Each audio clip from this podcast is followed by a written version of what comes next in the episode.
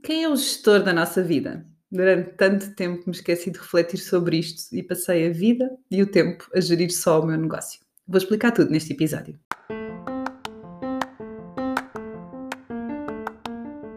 Olho para a Coisa com Ana Gonçalves, o podcast para profissionais de saúde empreendedores que querem criar ou ter um negócio de sucesso. Conversas informais e descomplicadas sobre os desafios de ter um negócio na área da saúde. Bem-vindos ao episódio 9 do meu podcast Olho para a Coisa com Ana Gonçalves e hoje com o tema Quem é o gestor da nossa vida?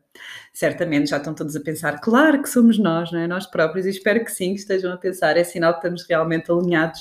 E sim, nós somos os gestores da nossa vida e gerir a nossa vida é tão ou mais importante do que gerir o nosso negócio, não é? E eu falo por mim que hum, esta minha missão de ajudar os outros e, e, querer muito que gostem de mim, que me aceitem, fez com que eu, quando tivesse o meu negócio, quando tinha o meu negócio, estava a trabalhar domingo a domingo, não dizia não a ninguém, fazia tudo. E, e em 2015, depois do meu filho nascer, uns meses depois de ele nascer, uh, faz um ano, Uh, foi-me diagnosticado um cancro no colo do útero e, e, que tive que abrandar, tive que parar e tive que gerir a minha vida, não é? E, e, percebi isso mesmo, percebi que eu não geria a minha alimentação porque eu não tinha horas de almoço e às quatro da tarde é que lembrava que não tinha almoçado.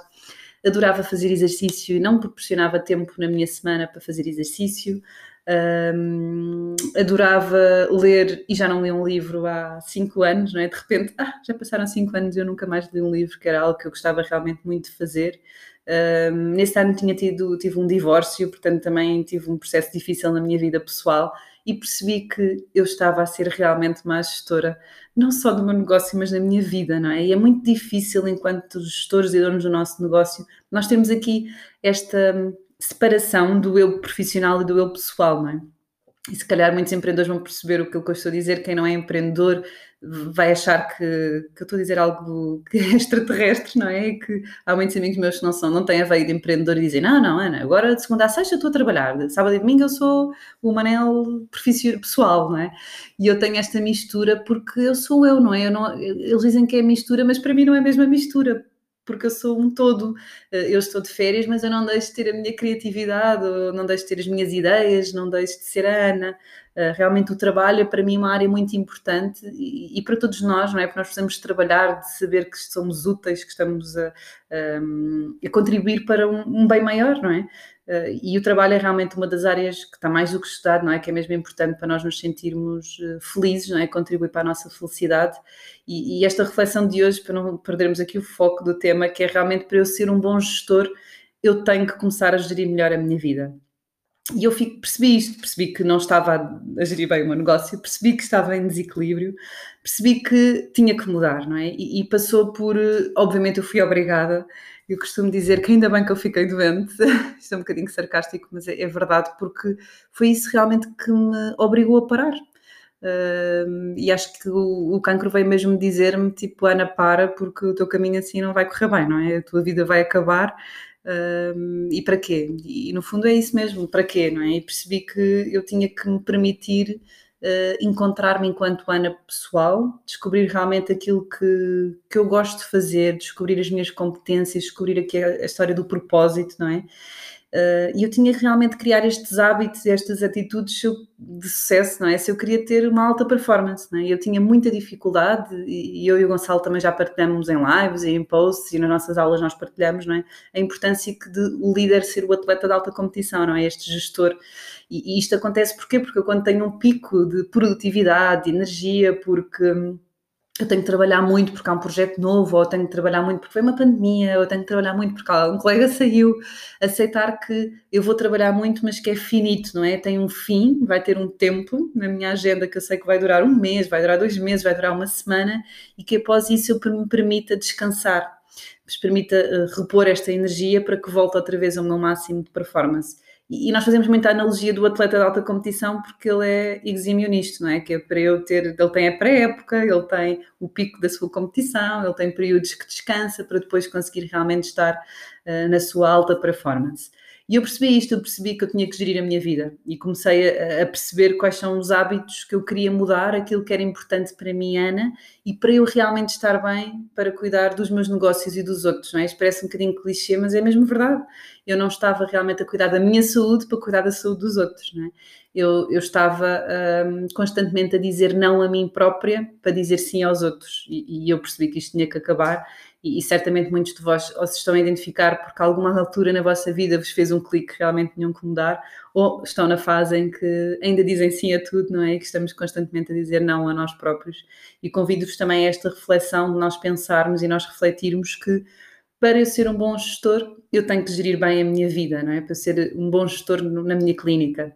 Portanto, antes de sequer de pensar ou quando me pedem ajuda, Ana, eu preciso de ajuda para gerir a minha clínica, né? a pergunta é como é que tu geres a tua vida, como é que tu estás a gerir, como é que vocês estão a gerir a vossa vida, porque realmente é um reflexo de como é que estão a gerir o vosso negócio.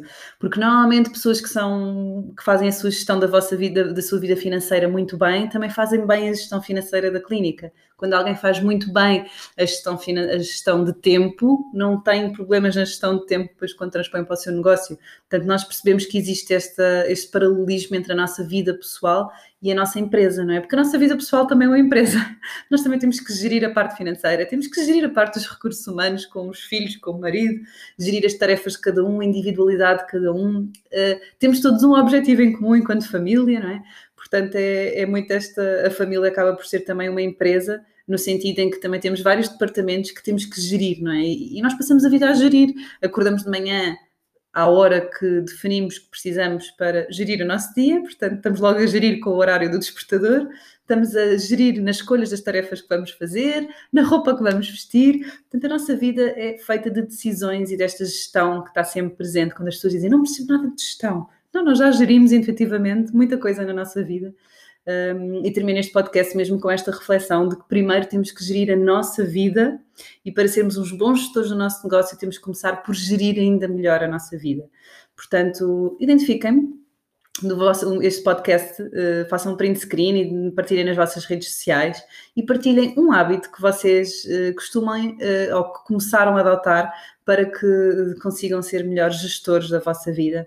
Eu posso dizer que um dos hábitos que eu criei foi realmente o fazer exercício no mínimo três vezes por semana e comprometer-me a isso assumo-vos que por vezes quando eu estou na alta performance eu não consigo, também aceito quando não, quando não consigo cumprir o objetivo, mas é um hábito que eu sempre adorei fazer exercício físico, desporto uh, e, e comprometi-me desde essa altura que tive com o cancro a realmente criar este hábito saudável de fazer exercício físico. Portanto, partilhem comigo os vossos hábitos ou aquilo que vocês gostavam de, de se comprometerem como um hábito saudável e reflitam se realmente estão a gerir bem a vossa vida.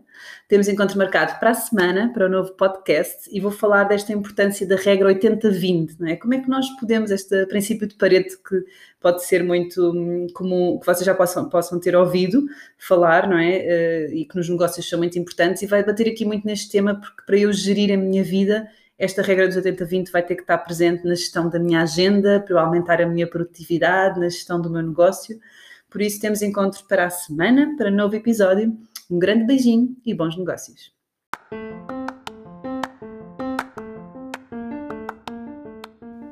Olho para a Coisa com Ana Gonçalves, o podcast para profissionais de saúde e empreendedores.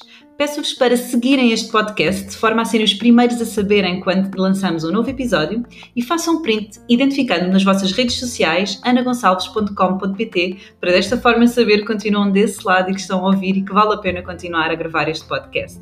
Até já e bons negócios!